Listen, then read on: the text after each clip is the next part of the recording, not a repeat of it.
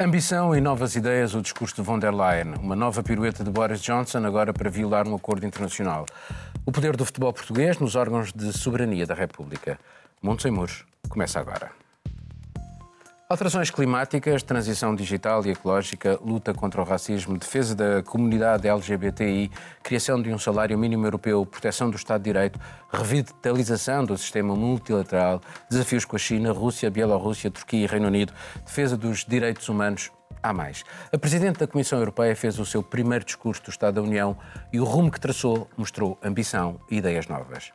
A Europa enfrenta um enorme desafio sanitário, económico e geopolítico entre Estados Unidos, Rússia e China. Já no início da semana, numa cimeira virtual com Xi Jinping, von der Leyen teve palavras seguras na defesa das posições europeias, reafirmadas de novo diante do Parlamento Europeu. A China é um parceiro de negócios, um competidor económico e um rival sistémico. A palavra amigo não faz parte do vocabulário. Miguel, este programa está à altura dos desafios que a Europa enfrenta? O, programa em si está seguramente à altura e é até muito ambicioso na forma como foi uh, comunicado e, e, como Ursula von der Leyen uh, o enfatizou, com as diferentes metas ambiciosas por aí fora. A questão é se, um, ehm, se abaixo deste discurso os países estão preparados para o pôr em prática. E um, nós vimos que, um, uh, eh, sobretudo durante a pandemia, Ursula von der Leyen não teve mão na gestão desta crise. Não teve. Cada país uh, eh, um, uh, eh, agiu por si, uh, parecia tudo, toda a Europa parecia mais um, um galinheiro no qual tinha entrado uma raposa e, e estava tudo um caos e a Comissão Europeia não teve mão nesta situação. Daí que a desconfiança seja também grande em relação a estas metas que Ursula von der Leyen proclama. Por exemplo, quanto ao clima, até 2030, as reduções propostas são vistas pelos próprios verdes, que fazem parte de variedíssimos governos na Alemanha, eh, de variedíssimos Länder dentro da Alemanha, que são um partido do arco da governação, disseram que uh, aquilo que se pretende não é uh, um, anunciar números, é pô-los em prática e que este, estes números que Ursula von der Leyen propõe acabam por passar por uma uh, uh, mera, uh, um mero malabarismo de números. Não, não há uma substância por trás destas, por trás destas ambições. E por aí fora, eu diria que o, mais, o que mais ressalta, de facto, para além de todo de Ursula von der Leyen ter consciência que basta Vítor Orban para pôr em causa uma série de medidas que ela anuncia, mas o que eu retirei deste discurso é a noção, eu vejo um pouco Ursula von der Leyen, ela foi uma, uma ministra de muito pouco sucesso na Alemanha e tem uma ligação muito próxima. Úrsula eh, significa pequena ursa, ursinha, e ela tem uma, uma ligação muito direta com a ursa grande que está em Berlim, que é a chanceler Merkel. E, e o que eu acho de mais positivo a retirar deste discurso é a consciência de que a Europa tem que ser uh, solidária, que a Alemanha tem que ser solidária e que se não houver essa solidariedade, Uh, está em risco o próprio mercado interno, porque se países como Itália e Espanha, o jornal Handelsblatt escreve sobre isso, se Itália e, Espanha não forem apoiados e a Grécia, e, e nesse rol está também Portugal, então corremos o risco de um colapso económico tal que a Alemanha deixa de ter países para onde exportar os seus produtos. Daí a Alemanha estar a ganhar uma consciência e a pandemia ter tido o efeito que se reflete também do discurso de von der Leyen.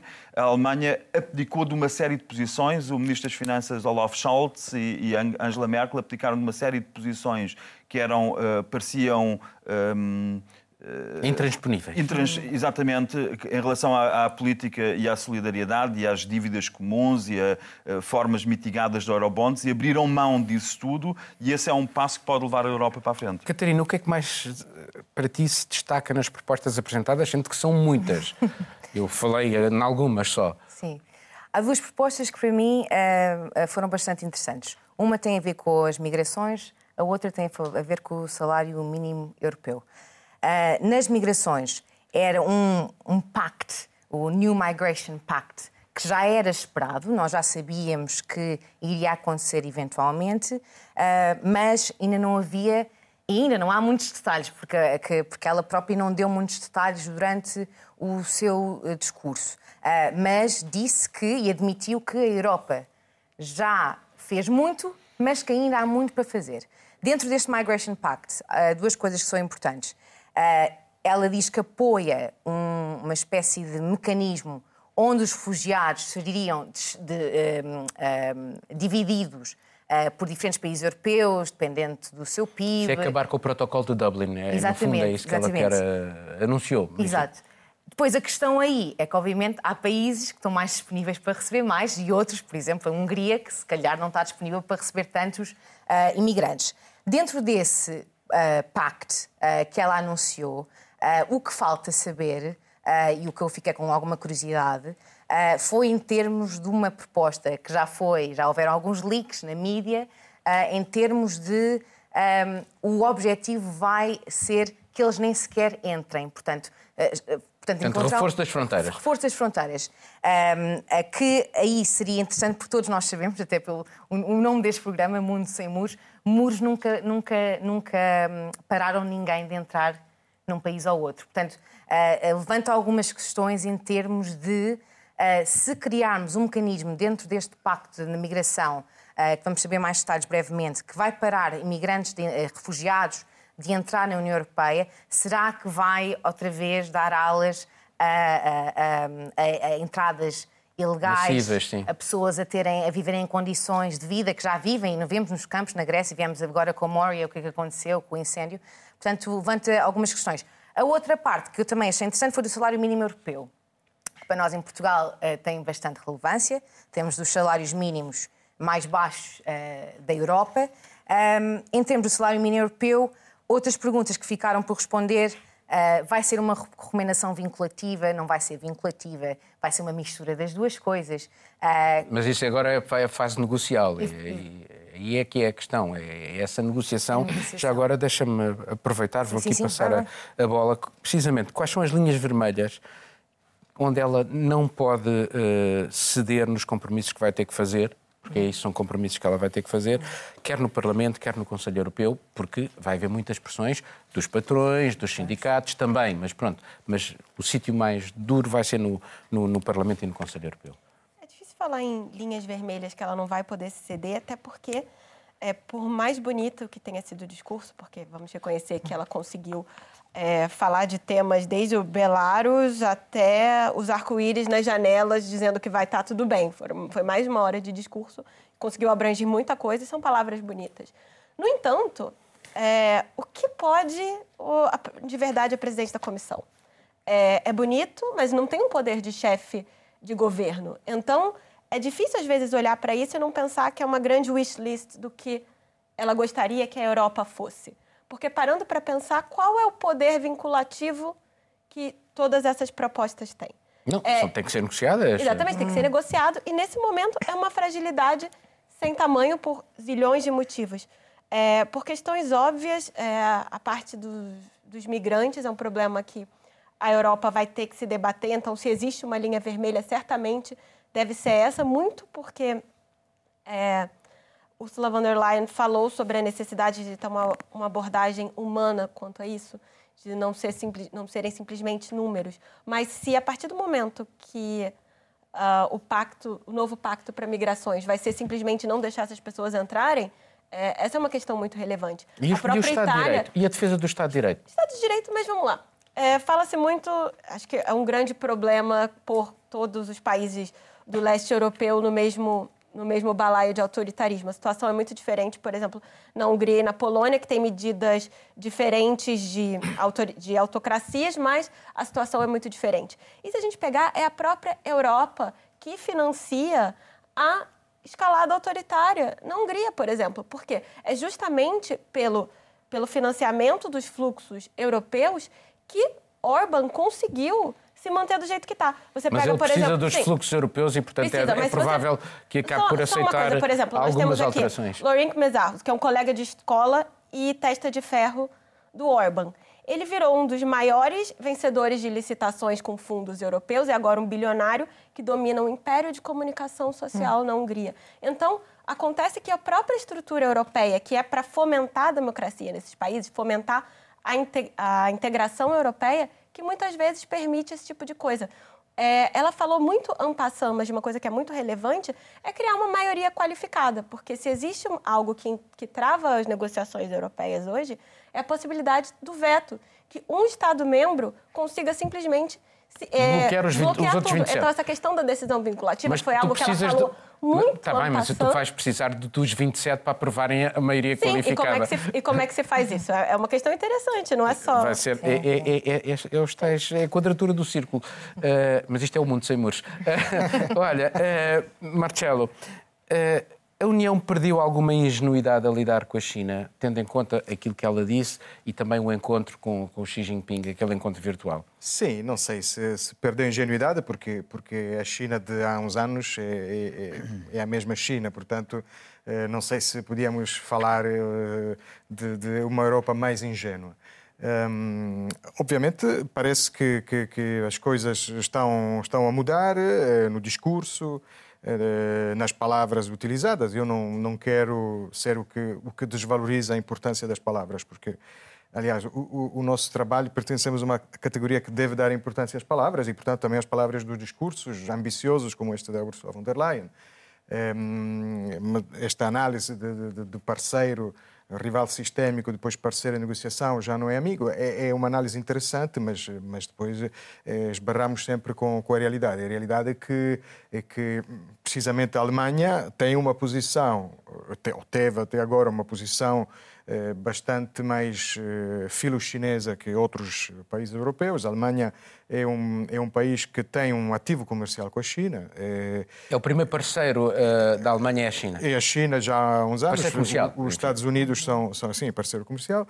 É, e, portanto, também no caso da, da, Alemanha nem sequer funciona muito o discurso que funcionou, até um pouco xenófobo, não é? do, do do, que funcionou noutros países, porque, porque eh, não temos ativo comercial e porque a China invade, faz dumping ou invade os nossos mercados, mas no, no caso da Alemanha é uma coisa um, um pouco diferente. E depois temos, eh, temos uma, uma, uma coisa chamada eh, em inglês eh, BRI, Belt and Road Initiative, que, que é o, o que todos dizem, é o, é o plano Marshall do, do século XXI, é, é uma, um, um, um programa. Mas é a criação de uma dependência também muito. Exatamente. O risco de criação de uma dependência. Não por acaso fala em, em, plano Marshall, ou seja, cria uma dependência, assim como a Europa Ocidental ficou eh, geoestrategicamente ligada aos Estados Unidos depois da Segunda Guerra Mundial. Portanto, eh, falamos de um, de um plano de investimentos eh, enorme para os próximos anos, em que vários Estados já assinaram. Mas não achas que agora elevou-se o tom, por exemplo, na defesa dos direitos humanos na China uh, e vê-se isto com Macron, viu-se isto, viu isto com, com, foi... com, alguns parlamentares uh, alemães. Sim, uma das coisas que foi, que foi negociada nesta videoconferência, que era para ser um, uma cimeira verdadeira em Leipzig, teve que ser adiada e a Alemanha ainda espera realizá-la até, até o final deste ano e, portanto, ao final do, também do, do mandato da, da presidência do Conselho Europeu. Uh, uma das coisas que, que, foi anunciada foi também um, um, evento, um diálogo sobre direitos humanos que deveria acontecer na China e que até incluiria visitas a sítios. Mas o Xi Jinping varreu isso completamente. Mas eh, sim, exatamente. Não, não, estou a ver o Xi Jinping a aceitar uma uma uma uma, uma missão, uma de, missão destas. Exatamente. Uh, houve quem propusesse que fosse a, a alta comissária para os direitos humanos, a Michelle Bachelet, sim, a ir, a ir sim, lá sim, e ele disse que nem pensar. Portanto, é, é, se calhar tem alguma coisa mas, para esconder, mas alguma... não? é possível. Mas, mas, mas há coisas que hum, continuam em muitos aspectos com, com eh, com, com a faca na mão e o queijo são, são os outros, porque, eh, porque falamos num, em, numa, numa, potência comercial enorme. Há, por exemplo, um elemento importantíssimo que, que, que são uh, um, as chamadas terras raras, que são elementos químicos fundamentais para, para, para a nova indústria da, da comunicação. Os analistas eh, comparam as reservas de, de, terras raras àquilo que foram as reservas de, de, carvão na primeira Revolução Industrial e as reservas de petróleo na segunda Revolução Industrial. E a China detém 80% do, deste mercado. Ou seja, pode dominar e, e, e manipular o mercado e os preços de, destes elementos que, que, com que se fazem telemóveis, tablets, e que pode fazê-lo, são, são, elementos cuja extração é muito complicada, é, é explosiva, é por explosão, é, e, é, portanto, é uma daquelas coisas que, que infelizmente, é caso para dizer, é, é, muito mais fácil acontecer em países onde não há liberdade, onde não há, onde há, há ditaduras. Nós sabemos eh, o que está a acontecer em Portugal com o lítio, com a extração do lítio, eh, e a China não tem problemas destes, problemas entre aspas, ou seja, as nossas liberdades são problemas eh, que não nos permitem competir Mas com... é interessante, é interessante também ver que a China está, ao mesmo tempo que faz tudo isso que, que descreves e que resumiste tão bem, está também a começar a olhar para dentro, está a perceber que Apostar no mercado uh, interno. o comércio, o comércio com os Estados Unidos está muito uh, em risco, periclitante, não permite a expansão que, de que a China precisa. com a Europa, as exigências europeias põem travões à, à, à exportação chinesa e estão a apostar, como tu dizes, muito no mercado interno. aliás, coisa que os Estados Unidos também fizeram sempre, e, e a China, e, e, essa é, e essa é a grande questão, a China tem dimensão para o fazer. Sim. Uh, acima, uh, uh, alcançado um determinado patamar e um determinado poder de compra e com as gigantescas reservas de divisas que tem, de, ehm, de, todo o mundo, a China pode realmente apostar no Sim, naquilo mas... que, sempre, que sempre foi o segredo da sua grande expansão. A China foi o país que não quis, na sua época áurea, não queria aceitar sequer embaixadores de outros países. Recusou que o embaixador do Reino Unido uh, uh, tivesse sequer lugar em Beijing. Bom, vamos passar para outro tema, mas já agora a Alemanha uh, este ano anunciou uma nova estratégia para o Marcelo falou tanto sobre a Alemanha, vou falar que... sobre a Itália. Não. Assim. Eu, por acaso, queria dizer só mais uma coisa sobre a Itália, porque se falou muito... Do, ah, que era sobre a Alemanha, estava a ficar... da, questão, da questão das migrações, migrações é, que obviamente foi o, o, o, o, tema mais em destaque na imprensa, na imprensa italiana e com muitas dúvidas, porque o quadro de, desta reforma de, de, do Pacto das Migrações, que foi chamado, será apresentado no dia 23, mas já sabe que tem, tem muitos limites. O que está previsto não é uma redistribuição. Sabemos que a Itália, a Grécia, está na linha da frente das migrações mediterrânicas. Um, o, o, que está em questão não será uma redistribuição uh, do, dos, dos, migrantes, mas sim um mecanismo que eu diria de, de adoção à distância, ou seja, quem não os quer paga outros uhum. Estados que vão continuar a ficar e diz respeito apenas aos requerentes de asilo, que é uma diferença, uma, um sofisma, se quisermos, que vingou no debate sobre as migrações. Mas os requerentes de asilo, asilo, os que têm direito ao asilo, eh, são uma minoria em comparação com Eu os sei. chamados migrantes económicos, é que são apenas pobres, desesperados que se atiram para, para, para atravessam o deserto da Líbia, depois atiram-se numa jangada para o Mediterrâneo e que continuam a ser a maior parte de, dos migrantes. Vamos passar para um novo tema. Von der Leyen citou Margaret Thatcher para referir o Brexit. A Grã-Bretanha não viola tratados. Ora, é exatamente isso o que o sucessor Thatcher no partido e no governo se prepara para fazer.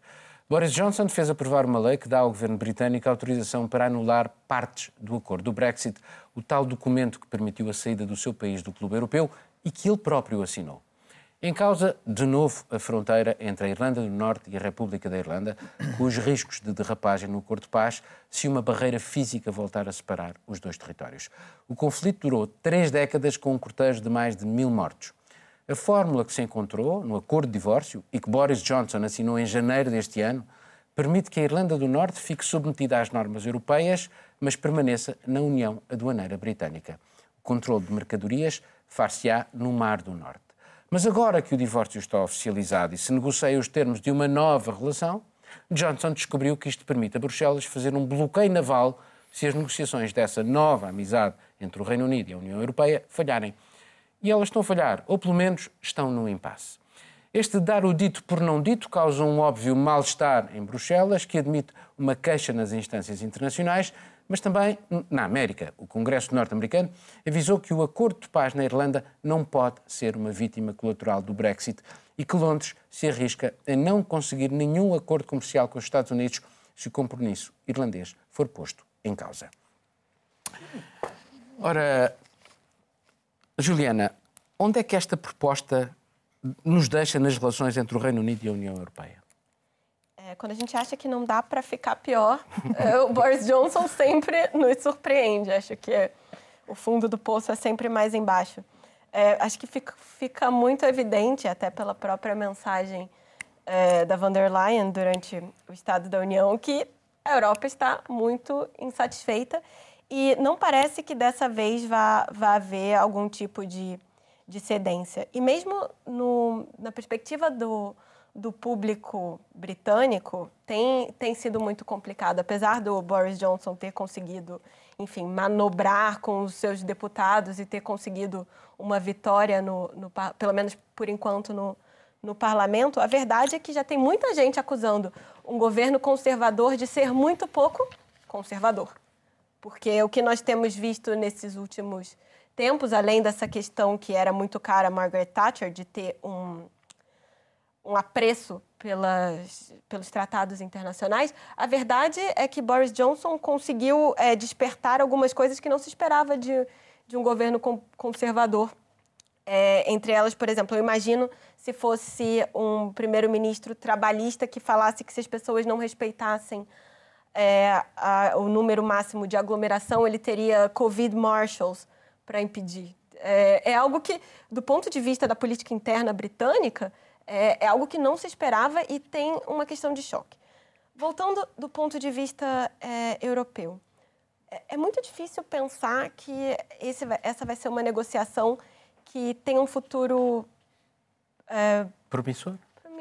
Exatamente, porque é, é, difícil pensar. Parece que é, o Reino Unido assina seus tratados internacionais a lápis, porque a, a verdade é fizeram que, até não, agora. Não, a verdade é que a verdade é que não o, o tratado entrou, começou a entrar em vigor no fim de janeiro. É, será que eles já sabiam disso quando assinaram? Que foi essa é uma grande questão, porque esse é o mesmo governo. Vamos lembrar que há poucas semanas Boris Johnson estava dando lição de moral à China por não cumprir o tratado da devolução de Hong Kong. Então, é, pede-se, nesse momento, uma grande, um capital político de exigir o cumprimento de tratados internacionais de outros países. Uh, Catarina, pode haver recurso ao Supremo Tribunal, como sucedeu no ano passado, quando Johnson acabou repreendido por violar a lei ao querer suspender o Parlamento. A importância do rule of law. Portanto, um tratado internacional entra dentro deste conceito ou não? Antes de só responder essa pergunta, vou só dizer uma coisa muito rápida, que é também a parte emocional do que a Juliana estava a dizer, que dos dois lados, tanto no Reino Unido como na Europa, as pessoas estão completamente fartas. Os eleitores estão fartos. Uh, e por isso também no próprio Reino Unido não vai jogar a favor dele, não é? Porque as próprias pessoas que o puseram lá dentro já estão a mostrar sinais que se calhar não está a, a resultar. Portanto, pode ser uma, uma, uma pedra no sapato. Em termos de sondagens, ele está tac a tac com os sim. trabalhistas. Mas, mas, eh, vindo de, onde, de uma maioria que ele ganhou a última vez, sim. com uma maioria absoluta, tem vindo a perder capital. A descer, a perder Agora capital. sobre esta questão. Sobre esta questão. Bem, a, a pergunta que às vezes ainda se está fazendo em alguns jornais uh, uh, portugueses e internacionais é alegadamente violou a lei internacional. Não. Violou a lei internacional. Uh, admitiram em Parlamento que a lei uh, internacional foi ele violada. Admitiu, ele próprio admitiu. Ele próprio admitiu. E um membro do Parlamento foi dizer que violaram a lei internacional de uma forma muito específica e ilimitada. As palavras uh, que, que, que, eles usaram. Violaram, mas não violaram muito, muito. Exato, exato. Estava, estava, estava um bocadinho. quase, um bocadinho. Um, mas o Supremo pode bloquear isto ou não? Exato. É. Essa é, há, várias, há vários caminhos aqui.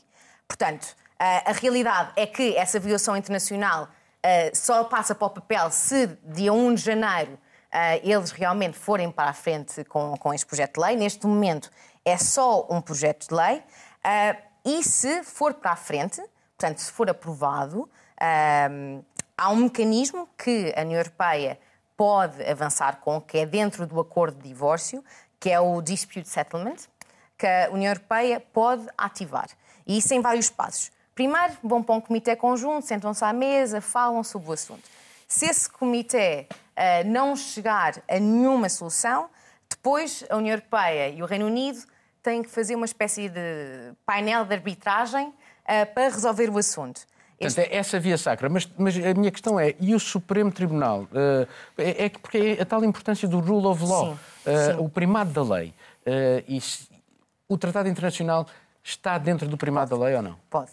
Uh, como uh, foi referido, em setembro de 2019, uh, ah, o Tribunal Supremo, no Reino Unido, disse que a decisão do Boris Johnson de suspender o Parlamento uma, foi uma decisão ilegal.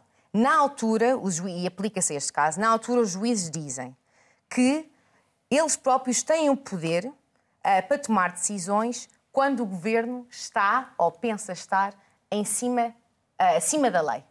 Neste caso, o governo, uh, violando uma lei internacional, abertamente está claramente a pôr-se em cima da lei. Como é que isto chega ao Tribunal Supremo? Tem que haver uma, uma queixa. queixa. Em setembro de 2019, foi de uma advogada e ativista, a Gina uh, Miller, que também já falou abertamente sobre este assunto, um, e pode facilmente chegar lá.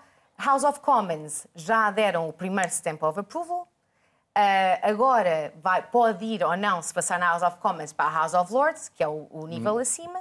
Se na House of Lords passar, depois Ainda a única pode haver solução o... é ir para o Tribunal Supremo se houver um, essa queixa, que pode haver porque os escoceses já disseram também que estão prontos para avançar com essa queixa. Miguel, como é que uh, se pode interpretar esta jogada de Johnson? Bluff? O que ele quer mesmo é o no deal, numa ausência de acordo?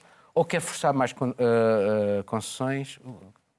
Consegue-se encontrar Apresent... aqui alguma racionalidade nesta, apresentar uma, qualquer, qualquer explicação que tentemos apresentar é especulativa, porque de facto não sabemos qual o, uh, um, uh, o propósito de Johnson com, com, esta, com esta lei de mercado interno. Certo é que hum, ele não previa, digo certo porque as reações foram fortíssimas, ele não previa que a reação fosse esta. Ele não previa, eh, mesmo que ele tenha usado isto como uma ameaça e uma alavanca para forçar eh, Bruxelas a concessões, eh, porque isto, no fundo, é uma violação futura, não é? Não é uma violação agora, é uma violação no caso de não haver um acordo para o Brexit. Nós falamos muito do acordo do Brexit, mas o que houve foi o withdrawal Isto é um acordo de divórcio, agora é o, agora, a nova exato. relação. E, e, e, o que nós temos agora, eh, que Johnson uh, engendrou, foi uma ameaça daquilo que ele está disposto a fazer no caso de não chegarem a um acordo e da União Europeia, e da União Europeia exagerar no controle interno. O que isto revela é que ele não previu as consequências, porque tem, desde Nancy Pelosi a Biden, ao, presidente, ao candidato à presidência norte-americana, caíram-lhe todos em cima a dizer que eh, esqueça qualquer tipo de, de acordo com, com os Estados Unidos se puserem em risco a paz uh, na Irlanda e se utilizar isso como, como uh, se tornar, se baixar ao nível da negociação política aquilo que é um valor muito mais elevado, que é a paz na, na, na Irlanda do Norte. Agora, esta, esta medida mostra também uma outra coisa, mostra a, a fragilidade de toda a construção daquilo, da forma como a Escócia, com o país de Gales, com, com, com, com a, a Irlanda, Irlanda com as a forma frágil como isto tudo se processa, porque de facto é necessário haver uma lei no momento em que já não é a lei europeia que vigora, é preciso definir as regras do mercado interno e é preciso dizer onde é que termina a autonomia da Escócia ou, ou, ou da, da, da, Irlanda, da Irlanda do Norte e o que é que podem fazer, o que é que não podem fazer. Portanto, o que falta ao Reino Unido, nós já vimos isto naquela interminável telenovela que foi, uh, que foi o Brexit nas negociações com a União Europeia, o que falta é uma Constituição, porque as regras não estão definidas as regras não estão definidas e, e, a ameaça, e não pode ser no interesse de ninguém, se o Reino Unido, com uh, a capacidade de mobilização que Johnson mesmo assim tem, se entrar num processo de balcanização. Uh, enfim, não seria no interesse de ninguém, muito menos da União Europeia. Marcelo, ele, este, ele vai conseguir sair deste buraco, porque ele, no fundo, parece estar a meter-se de facto num buraco. A Juliana falou nisso há pouco. É, não sei, isto é mesmo é o, é o, é o buraco à toca da Alice do País das Maravilhas, mas é, não sei se vai conseguir sair. Entrou, eh, entraram provavelmente já com, com a promessa do referendo e com o referendo. Eh, o referendo é, é, um pilar das, das nossas democracias, aqui falamos sempre de democracias, mas há coisas que agora descobrimos não se resolvem com, com esta resposta binária sim e não. E estamos a ver eh, o, o, onde é que se meteram. Toda a negociação foi, foi muito complexa. Boris Johnson, antes de ser primeiro-ministro, não ajudou em nada a negociação. Sabemos que que achincalhou Theresa May, demitiu-se de ministro dos Negócios Estrangeiros, depois conseguiu subir à liderança do partido e ganhou, ganhou umas eleições com, com uma maioria que, que o Partido Conservador não tinha desde, desde o tempo da, da Thatcher. Um, mas uh, não sei como é, como é que sai disto. Eu, eu vejo, vejo um comportamento irracional e se olharmos numa, numa, numa perspectiva Achas que a mais Europa ampla. pode aceitar... eh, Não, obviamente não pode, e neste momento acho que a Europa está numa posição de força em relação. O que eu vejo no, no Reino Unido, se olharmos um pouco, olharmos para, para, para as últimas décadas de história, o Reino Unido é, é- foi o, o último grande império moderno até, até a Segunda Guerra Mundial e, e que está numa fase de clara decadência, de, de- de retirada, não é? Aliás, há uma série de, de situações quentes, eh, teatros de guerra ou de tensão em todo o mundo que são, no fundo, eh, a consequência desta retirada do Reino Unido, desde o Médio Oriente até Hong Kong. Ou a questão curda. É uma por questão- exatamente, exatamente. Médio Oriente. É- é- é, e, e neste momento a crise chegou ao coração do Império, chegou, chegou às Ilhas Britânicas, porque, porque eh, nós, nós na semana passada falamos, e até com alguma abertura para o ponto de vista de Erdogan no, no Mediterrâneo. Vamos olhar também para o ponto de vista, digamos, do eleitor que votou na Brexit e que o próprio, o, o próprio voto foi uma reação de orgulho, digamos, da Inglaterra profunda. Eh, Eles perceberam que, eh, que, que estão a perder mão, estão, estão a perder a Irlanda, estão, vão perder a Escócia, porque na Escócia já há um, um programa de, de, de- de- pedir um novo referendo. E, de facto, com estes acordos, que foi o ponto mais difícil também para mim antes, hum, com a Irlanda, com a Irlanda do Norte, de facto ficavam com a Irlanda fora. Eu gosto muito desta, da, da imagem que se dá do divórcio, mas era mesmo um divórcio do género, ok, eu fico com a casa e o filho, e, tu, e, e voltamos a falar quando tiver maioridade, porque de facto eles ficam sem Irlanda. E, isto, e, e também não é, não é assim, obviamente, que vão conseguir recuperar o que estão a perder. Vamos passar para outro, o último tema. O nome de António Costa e Fernando Medina na lista de honra do presidente do Benfica causou agitação e entre a condenação e a incompreensão assistiu-se a quase tudo. Porque o presidente do Benfica é arguído num caso de justiça porque António Costa disse há anos que os membros do governo nem no café deixam de o ser, referindo-se ao afastamento do então Ministro da Cultura, João Soares, por causa de um post no Facebook. António Costa e Medina defenderam-se, dizendo tratar-se de um apoio na sua esfera individual, argumento que bem poderia servir a muita gente em diversas situações. Mas o presidente do Benfica acabou por ser ele próprio a retirá-los da Comissão de Honra, ajudando a esvaziar o assunto. O que isto revela, uma vez mais, é uma enorme promiscuidade entre o poder do futebol e os principais órgãos da República, legislativo, executivo, judicial. No Parlamento há uma associação de benfiquistas, outra de sportinguistas, que junta deputados e funcionários. Anualmente, os deputados portistas juntam-se com a direção do Futebol Clube do Porto num jantar. Há políticos no ativo nos órgãos dos clubes, alguns até a comentar futebol nas rádios e televisões. A magistratura também não escapa e só mudou um pouco quando o seu Conselho Superior tornou mais restritiva a presença de juízes nos órgãos sociais dos clubes e na Federação Portuguesa de Futebol.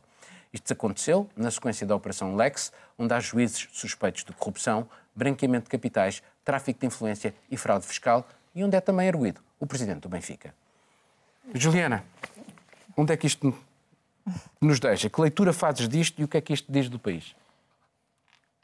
Parece que em Portugal o futebol anda fazendo mais notícias pela, pelo que acontece fora dos relvados do que pelo que acontece lá dentro.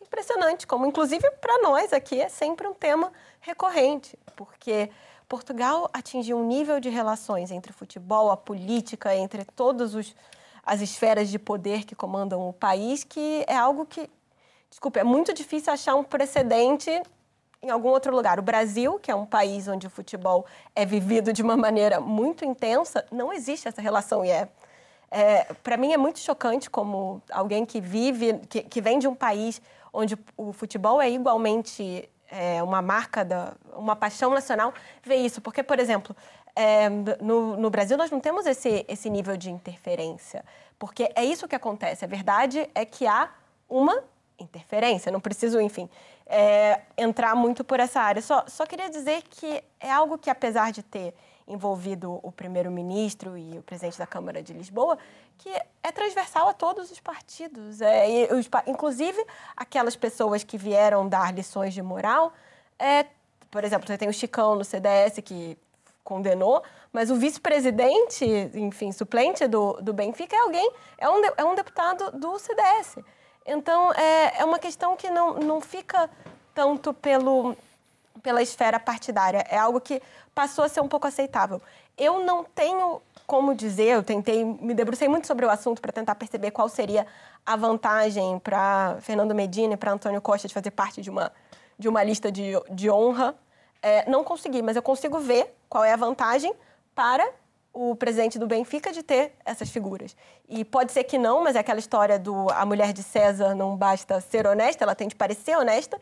Então, a partir do momento que você tem altas figuras do do poder mostrando o apoio àquele candidato pode ser, por exemplo, não estou dizendo que seja, mas pode ser interpretado assim como uma mensagem, de repente, ao Ministério Público, é, numa eventual investigação de um dos grandes defensores do BES, que se tem um apoio, ou então pode ser uma mensagem a algum investigador quando se for ver na Operação Lex quem é que está apoiando. Pode ser que não, pode, mas é aquela história, é, não é ilegal, mas é um tanto imoral. Uhum. Marcelo, sobre isto.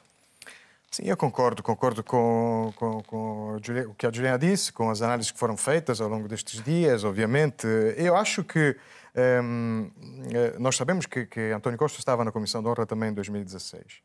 E em 2016, porém, António Costa estava numa, numa fase que acho que foi o Donald Trump definiu muito bem há uns anos, quando disse que eu, eu posso ir à Quinta Estrada dar um tiro numa pessoa e votam em mim na mesma. Ou seja, havia uma. Em 2016, havia uma, ainda uma. Eh, uma um unanimidade, um estado de graça para, para o governo, que acho que, que herdeu em Pedrógão Grande. Hum. Ou seja, depois continuaram a governar e sabemos que governaram, mas, mas, mas passou a ser um matrimónio de conveniência, de interesses. Hum, portanto, acabou a lua de mel. E, e, e, provavelmente não, não percebeu isso e, e, parece muito estranho. Parece muito estranho também esta incapacidade de dar um passo atrás. Ou seja, eu não sei se, se não será a emenda pior que o soneto o, o, o Luís Filipe Vieira dizer não, sou eu que não os quero, vá, tiro-os. Sim, por um lado, por um lado evitou, evitou o embaraço. De, de, é quase um favor, não é? É um favor, esvazia mas, o assunto. Mas isso é, Deixa parece, de ser assunto. Uh, sim, esvazia o assunto, mas enfim, foram eliminados da Comissão de Ordem. Não sei. É, lá está, é, é quando um, um, um, político não, não percebe que se está a meter dentro de um buraco do qual não, não sai. Alguém tem que o arrancar pelos cabelos.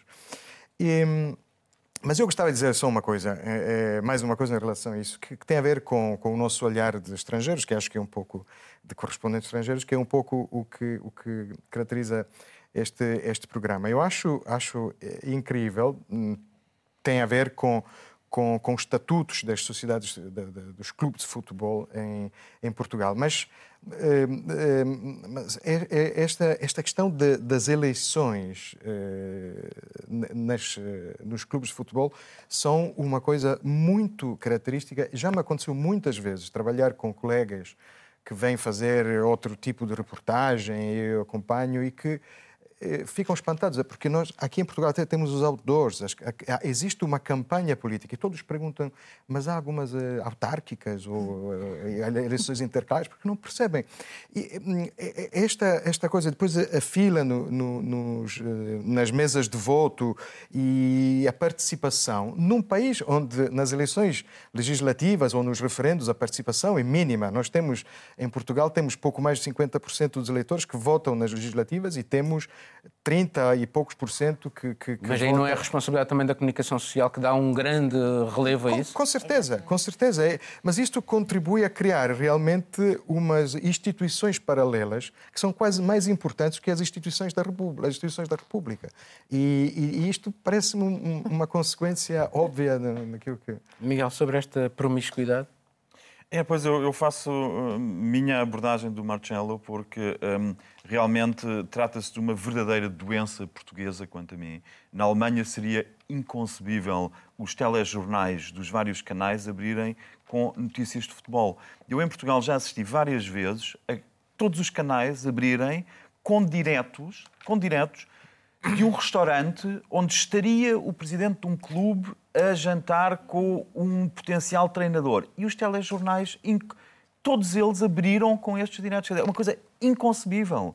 Um, e, e, de facto, a explicação para António Costa ter cometido um erro tão óbvio, tão óbvio, porque não, eh, eh, volta à Alemanha, quando Uli Hoeneß, o presidente do Bayern de Munique, começa a ser investigado por fraude fiscal, nós não estamos a falar de crimes como aqueles que uh, recaem, como, como, como, estes que têm a ver com corrupção de magistrados, com lavagem de dinheiro. Aqui estamos a falar de alta criminalidade. O crime de fraude fiscal e fuga ao fisco ainda está na categoria mal dos delitos de cavalheiro. Mas mesmo o Lee Hoeneß deixou de ter qualquer apoio e qualquer proximidade com políticos, que é óbvio que um político, muito menos o chefe de governo, que representa o poder executivo não se vai numa matéria judicial pôr-se ao lado de uma pessoa que está a ser investigada por crimes e, e, enfim, é uma, é, é, foi, foi um erro crasso, ou foi um caso de esquizofrenia, ou, no pior dos casos, é um chefe de governo que acha que uh, mais importante do que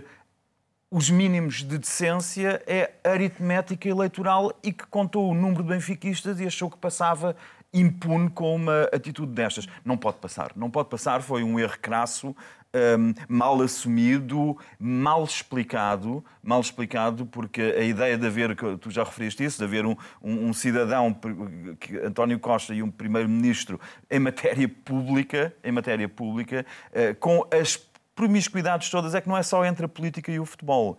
Uh, Portugal, de facto, isso é óbvio. Portugal dos três Fs o fado esvaziou-se praticamente, ninguém liga ao fado. Fátima é uma coisa muito esporádica e o futebol é o, o verdadeiro ópio. E que imagem português. é que isto dá do país, do ponto de vista. Dá a mesma, eu diria que aquilo que a pandemia do corona, eh, enfim, mal comparado, mas eh, aquilo que a pandemia do corona tem sido para abafar todos os outros temas no mundo nos últimos seis meses é aquilo que Portugal faz há 20 anos com o futebol, porque o futebol serve sempre para abafar os temas que realmente são relevantes. E o Primeiro-Ministro, que ora é cidadão, ora é Primeiro-Ministro, mas cidadão com destaque e funções públicas numa lista de honra do, do, do maior clube de futebol, faz lembrar aquela divisão de pegar num banco, alegado, dizer alegado, que... Alegado, alegado. Mas uh, faz a mesma... Uh, obrigado. Faz, faz lembrar a ideia de se pegar num, num, num banco Espírito Santo e depois dividi-lo num banco bom e num banco mau. Uh, portanto, e, e, o banco mau não, não olha mais, mas depois vemos que o banco bom também não é tão bom assim.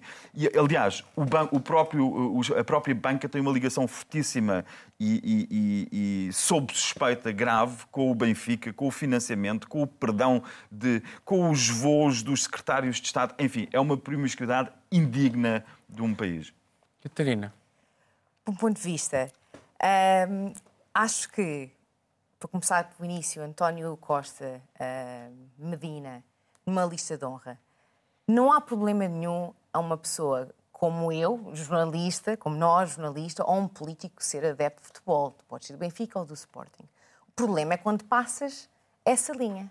Neste caso, a linha vermelha foi uh, passada, porque não estamos a falar só de um presidente qualquer, mas estamos a falar de um presidente que está acusado de alegados crimes, como Miguel estava não a dizer. Não está, é erguido só. Erguido, pronto, de crimes de, de, de, de fraude fiscal a, a lavagem de dinheiro portanto, engloba uh, crimes bastante graves. Eu queria só acabar, que eu sei que nós estamos uh, a ficar sem, sem tempo, uh, a pensar no qual é que poderia ser a solução e se há alguma solução para este problema, que parece que é um problema que está no ADN nacional desde sempre, porque não aconteceu só agora com o Medina e com o Costa, acontece constantemente todos os dias, dentro e fora da nossa Assembleia da República.